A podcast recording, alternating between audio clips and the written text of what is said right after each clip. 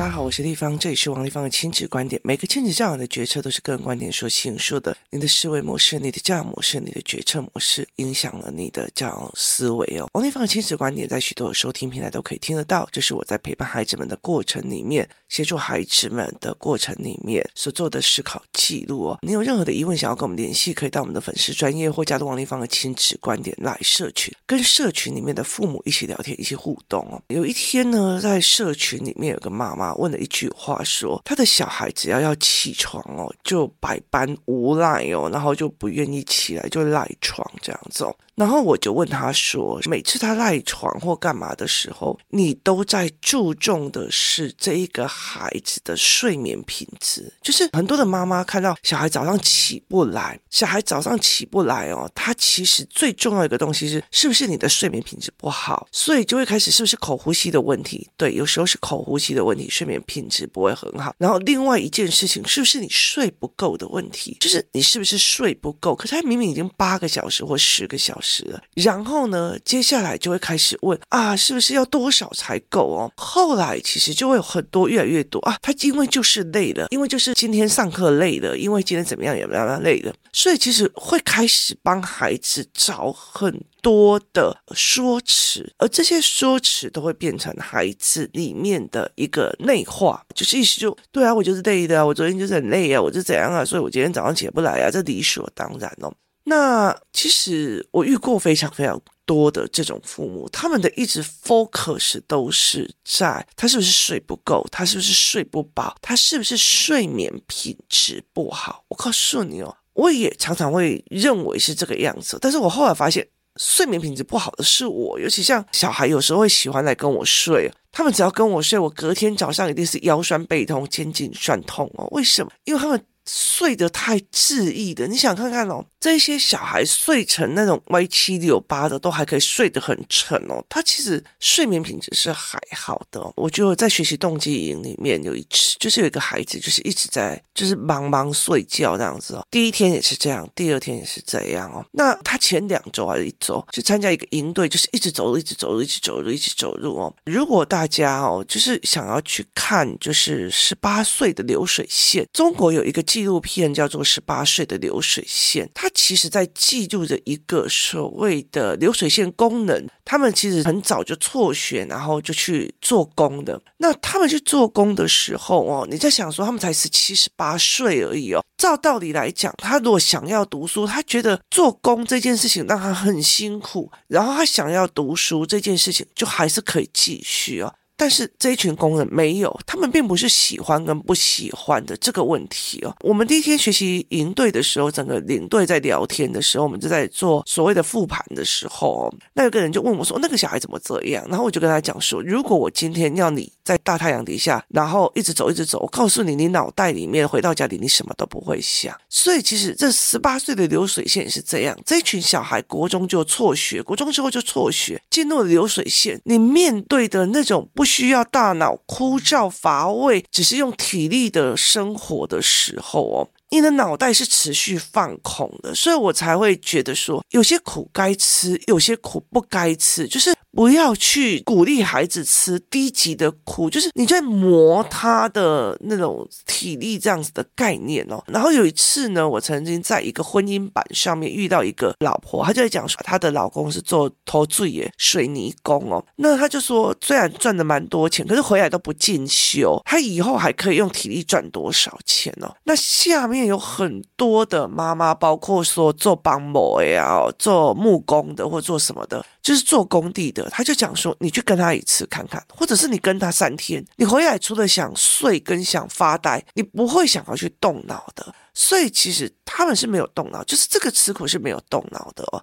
那他就一直觉得说我很累，我很累，我很累。所以我那时候就跟国中代言人讲说，如果是我们哦，现在叫我王丽芳啊去大太阳底下做产那些家喽，这样子哦，就是七八月份的时候，我也会整个脑袋是空的这样子哦。他并不是一个思维，可是这个小孩很喜欢思考。那后来我有一次，我就有一天早上，我就坐在他旁边，我就跟他聊，我就问他说：“哎。”你昨天几点睡觉？好，然后他就跟我讲说九点还是十点就去睡了，因为是暑假嘛，然后营队七点。我说你九点十点睡觉，如果你今天早上是七点起床的时候哦，那你自己算算睡了多少的小时？他就算一算嘛，然后他就开始跟我讲说，可是我就是还是很累啊。然后我就跟他讲说，那你要不要看一下立方体昨天睡几个小时哦？我从营队开始第一天我就站八到十个小时哦。然后呢，接下来我还一直讲话，一直讲话。然后我晚上我说你也看到营队里面的状况，就是有些小孩会开始讲某些事情，有些小孩问某些事情，有些小孩会情绪起来暴动这样子哦。你知道吗？为了这些情绪起来暴动，我看到他的卡点，我晚上就会在家里面。我是早上七点一定要起床，七点。办到了会场，然后就开始准备啊，干嘛的没有的哦。然后到最后就是四点把小孩放走之后，接下来我们就会开所谓的会议。然后开完会大概到六七点回来还要弄饭吃。接下来我就会开始针对今天所有的小孩的状况，包括他们的问题，包括他们的卡点，重新做教案，就是做补充教案。所以如果说营队我准备的是三十个教案，我必须还要再额外准备二十个或三十个的。教案，今天我就看到哪一个小孩发飙了，我今天晚上回来我就知道他卡在哪里，我就会重新做教案，然后明天又重新做教案，这样子。我就跟他讲说，你知道立方几点睡？然后他就说几点？我说我凌晨三点睡，所以我就三四五六七，我睡五个小时，我要再爬起来再去做高强度。你只是坐在这里，然后我就跟他讲说，可是你去问任何一个人，是谁比较有精神，谁比较没有精神？那他就跟我讲说，立方你比较有精神。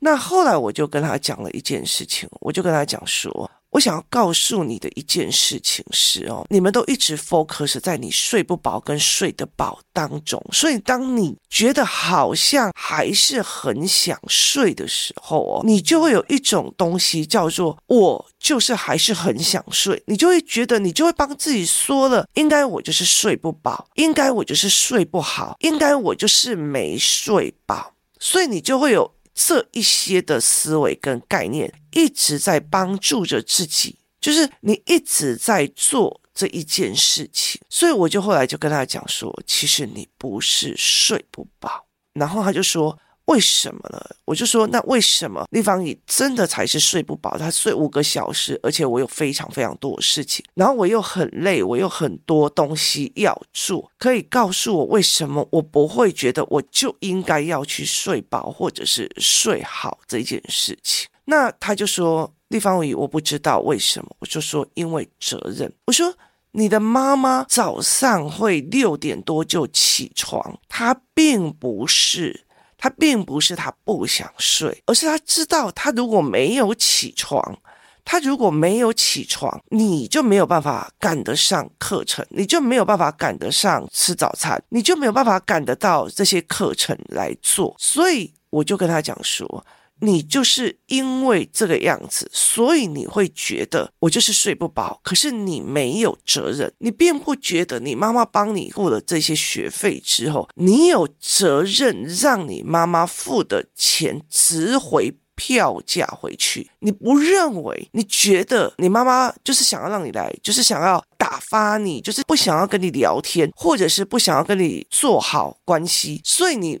觉得你妈妈是在打发你，这个营队丢，那个营队丢，所以你就觉得我是被打发的。你不是觉得这是一个你的责任，学到某个东西这样子。那他就刚的看着我，我就说对，因为所有的东西，你觉得。课业是别人逼你的，那是别人的事，不是你的责任。然后你的所有事情都不算你的责任心，所以其实，在很多的人的过程里面哦，像我的儿子有学习障碍，他每天早上起来哦，他是很早就会起来。在他小的时候，我尽量让他起来的时候都是好心情，就亲他啊，干嘛，他就好心情。可是自从入学之后，上学这件事情，他负责去学东西回来，告诉我已经脱离学校，尤其国小好几十年的阿桑妈妈要了解现在的国小要上什么，你要去帮我问回来。所以这就是我赋予他的责任，所以我就会跟他讲说，我自己早上也并不是不想睡，我并不是不累，我只是告诉我自己。来工作室来学习营的这些孩子，是被父母赋予我责任来保护他们的安全，调整他们的思维，带领他们去看不同的思考逻辑，这是我的责任，所以我必须要做好，而且要做到尽力。别人在带活动的时候，我要去跟小孩聊天；别人在带东西的时候，我要去看每一个小孩的学习状况。我甚至必须要逼我自己去看，如果我是这个孩子，他脑袋里面在想什么，他卡什么，所以我就会开始。做教案，例如说，有一个孩子一直认为是你都不听我的，你都不听我的，所以我马上回去做了一个教案是，如果是你，你应该要听哪一个人的？你去听一个卖菜的阿桑说，我下一次投资股票经济学会往哪边走吗？不是嘛？你宁愿会去听巴菲特的，为什么？因为他专业嘛。那你会去问巴菲特说，哎，最近台湾的天气都几种采卡后字？你不会吗？为什么你会去问卖菜的阿桑嘛？因为他是专业的。所以，当你要希望全世界听你说话的时候，你告诉我为什么？就是为什么？因为你弱，你是小孩嘛。那所以，我应该要去问。股票最弱的人、最烂的人、投资理财报酬率最差的人，怎么投资股票？还是我要去找那个最强？所以你有什么本事要让全世界听你？这件事情是很重要，所以我就会在挑这件事情。然后这个孩子就一直在想，我就说你，请你搞清楚一件事情哦，你妈妈早上六点起来，或者是帮你煮了早餐。帮你做的东西，他帮你煮了早餐，他帮你做的东西，他帮你负责的东西。可是我要告诉你一件事情，他达到他的责任了，就是我付钱给孩子了，我也早上起来帮我的孩子去上学了，我干嘛都没有。好，可是接下来学不学这件事情是你的责任。你在这边要死不活的想睡觉的那种死样子，就代表你根本不觉得这一件事情是你的责任。我后来就跟这个孩子讲，我要告诉你一件事情。叫大人起床这一件事情，都不是因为大人睡饱了，叫我们起床的闹钟叫。责任。我今天早上闹钟一叫了，我就一定要起床。为什么？因为我要上班，我要做工作，我要去带小孩去上学，我要去赚钱。为什么？因为小孩吃喝拉撒学习，包括他的学费都要我去赚回来，所以是责任叫我起床的。我难道不想在房子里面睡到爽吗？我想，就是我非常非常的想，然后带着孩子去儿童乐园。在那边帮孩子提大包小包的，看着他在那个海盗船上面摇啊摇啊摇啊摇。好，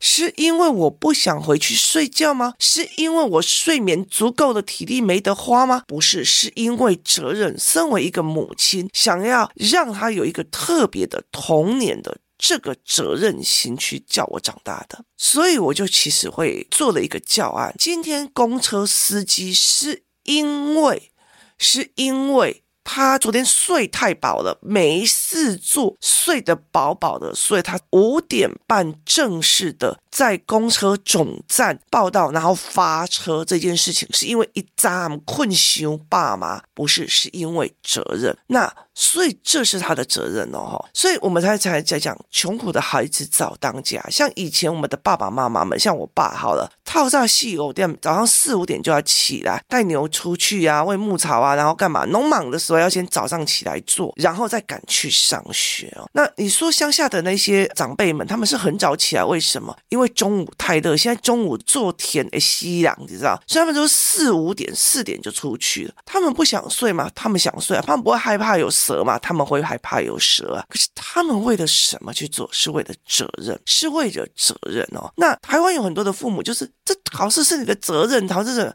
可是问题是，很多的父母把他们的作业、把他们的功课、把他们老师觉得说他在上课不专心啊，怎样有的没有的哦。这件事情看得比看得比什么重要？看得比。这个孩子自己去负责重要。我们只是嘴巴讲讲说这是你的责任，所以你要承担起，这是你做出来你要去承担那个责任。所以我们跨浪拜，然后够讲改优，就是讲业绩的这样子哦。所以这是一个完全不一样的思考模式哦。所以后来我就会跟我儿子在讲说，去读完书，为什么我会做学习动机？为什么我会去为了小孩去弄一个营队，然后去让他聚集了一群朋友？很大的一件原因是在于是去理解学习这件东西，这件事情，它有各种面向可以去思考，而这个思考的逻辑有利的是谁？对谁有利？今天。爸爸妈妈付学费对爸爸妈妈有利，那个那个钱拿来给自己花不好吗？为什么我要拿钱给小孩花，然后我还要去求小孩读书，还要被他怨？这世界上最赔钱、投资报酬率最差的一件事情叫做当父母。所以对我来讲，我就觉得说，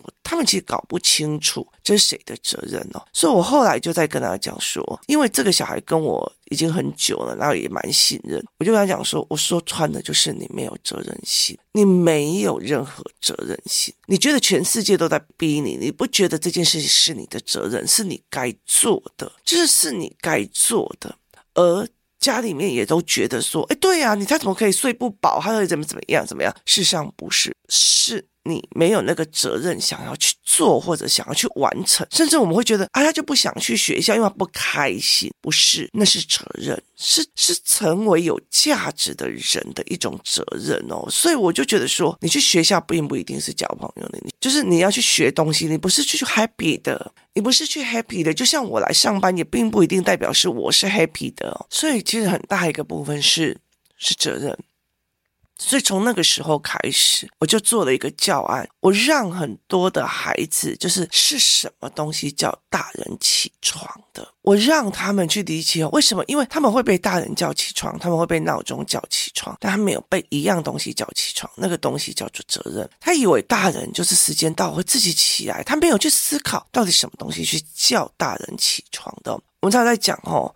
就是越来越后面的孩子，他们其实会比较好发展。为什么？就是现在的年轻人的妈妈，有时候自己还睡比较晚，所以他其实也不会在意小孩子迟到，就是因为他常常大部分睡晚的是妈妈哦，所以他其实并不会去把孩子的责任丢在自己身上哦。像我的小孩，他高中之后，我就常常会。很抓狂的去跟他讲说，到底是怎样啊？就是高中的所有的妈妈都还是管得很严呐，然后每天都在私信老师，老师怎样怎样。我就说关我什么事啊？就是我女儿起床，她出门我都还没有起来哦。然后甚至她今天要考什么试了，明天要做什么了，或者是她教什么学习历程都不关我的事。我就说对我来讲那不是我的事哦。学校有学校的体制，学校有状况，我要帮你教学校不教的事情。所以对我来。讲，学校不教的事情，包括财商，包括思维，包括逻辑，包括见世面，包括你生活上怎么去判断人性，怎么去判断人，怎么去思考你自己的爱情到底是互相救赎的呢，还是你要去找有思维的互相成长的，还是陪伴的，还是觉得算了？就一个人也很 OK，就是你去怎么思索这一件事情的能力给你。所以当我放手的时候，这两个孩子的责任就非常的大。我女儿不用叫他就自己起来，他就自己起来，甚至起来读书，自己起来把东西弄弄，他就自己出门了。我他上高中之后，应该是说，哎，国二、国三，我就再也没有鸟他这些事情了。就是最多他有时候会来把我邀请说，妈妈，今天下大雨，你可以帮我叫一下计程车吗？或者是说。今天他们学校有考场，然后要搬所有的课本回来，所以那个重量如果全部压在那个书包跟提的东西去搭公车很重，可以请我帮忙一下吗？那我是帮忙，那是他的工作，那是他的责任。所以很大的一个概念是，你在小孩子的面前，你怎么去面对你工作的责任？还是啊，老板又没有讲，啊，老板就说这样，我就做这样就好了。啊，老板又没有说，啊，老板又怎么样？啊，那老板啊，反正哦，我做什么我就填单子就好了，反正完成度啊，赚不赚钱那是老板的事。你了解意思吗？那是老板的事。就是卸责的语言，包括你负责任的语言，有没有教孩子也是。其中的一件事情啊，那你又没有说啊，你又没有讲啊，你有没有啊？那个是老师的问题了，那个是什么的问题了啊？那老师没有告诉我。当你谢责的语言越来越多的时候，小孩的谢责也是越来越多啊。我就睡不饱啊，我就是怎样啊？所以最终到底是我的感官，我的睡眠比责任还要重要，这件事情他就越难起床。他就越难起床了，这才是一个非常重要的一个点。我常常会讲起来，因为我今天有工作。今天你要不要去上学？不上学，妈妈教你。就是学习这件事情是你的责任，你可以选学校这个场域，也可以选家里这个场域，你自己做决定。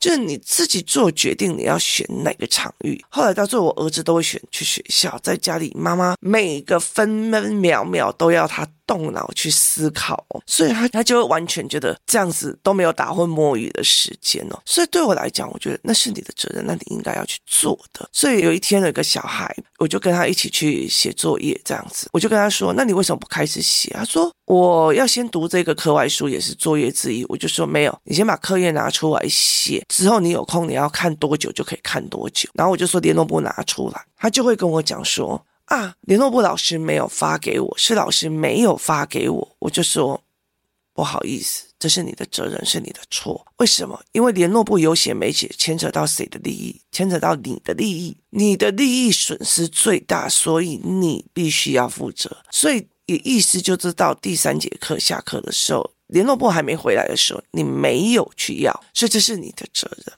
所以这不是别人的责任。那越会说这是老师的问题，这是谁的问题，这是什么的问题的时候，越会导致这个孩子觉得反正你们都要帮我做好，不应该是我的事。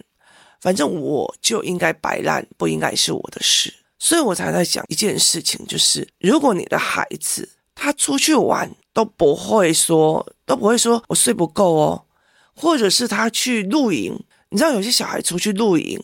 或者是出去外面玩，尤其像我们这种像学习动机隐约一起出去玩要去露营，或者是说我们儿童语言班的要出去玩，或者是我们有过夜的行程，像我们以前思考班的一起去过夜的行程，这些过夜的行程，小孩前一天晚上玩到很晚，半夜十二点一点，好不容易逼他们去睡觉，要早上醒来，最早醒来都是小孩。好，如果他是这个样子。他没有睡眠不足的问题，叫我起床的是欢乐，跟叫我起床的是责任。我没有所谓睡得饱或睡不饱的问题，叫我起床的都是责任。如果我今天早上起来整个人茫茫的，还是没有办法弄起来，我告诉你，一定是今天没有什么大案子。我在学习营的时候，整个十天都是要。很早起来，然后很晚睡，然后一直在写教案，一直在重组明天的教案或干嘛的时候，每天早上你还是会起来，而且还会提早起来。为什么？因为你的责任。所以很多的爸爸妈妈其实没有带领孩子去看这个早上的台铁，早上四点的市场或怎么样。这些人他们是不想睡觉吗？没有，叫他们起床的是责任。你有没有带领孩子去看这一件事情了？或者是像我们一样直接出教案，让孩子去看什么叫做责任哦？这一次去泰国的时候，其实我本来想要去他们的一个蔬菜批发市场，后来没有去。很大的一个原因是因为我想要让他们去看这些人在早上凌晨三四点的时候批发水果的时候，是用什么样的责任思维逼着自己起床，这才是我想给孩子看。谢谢大家收听，我们明天见。Thank you.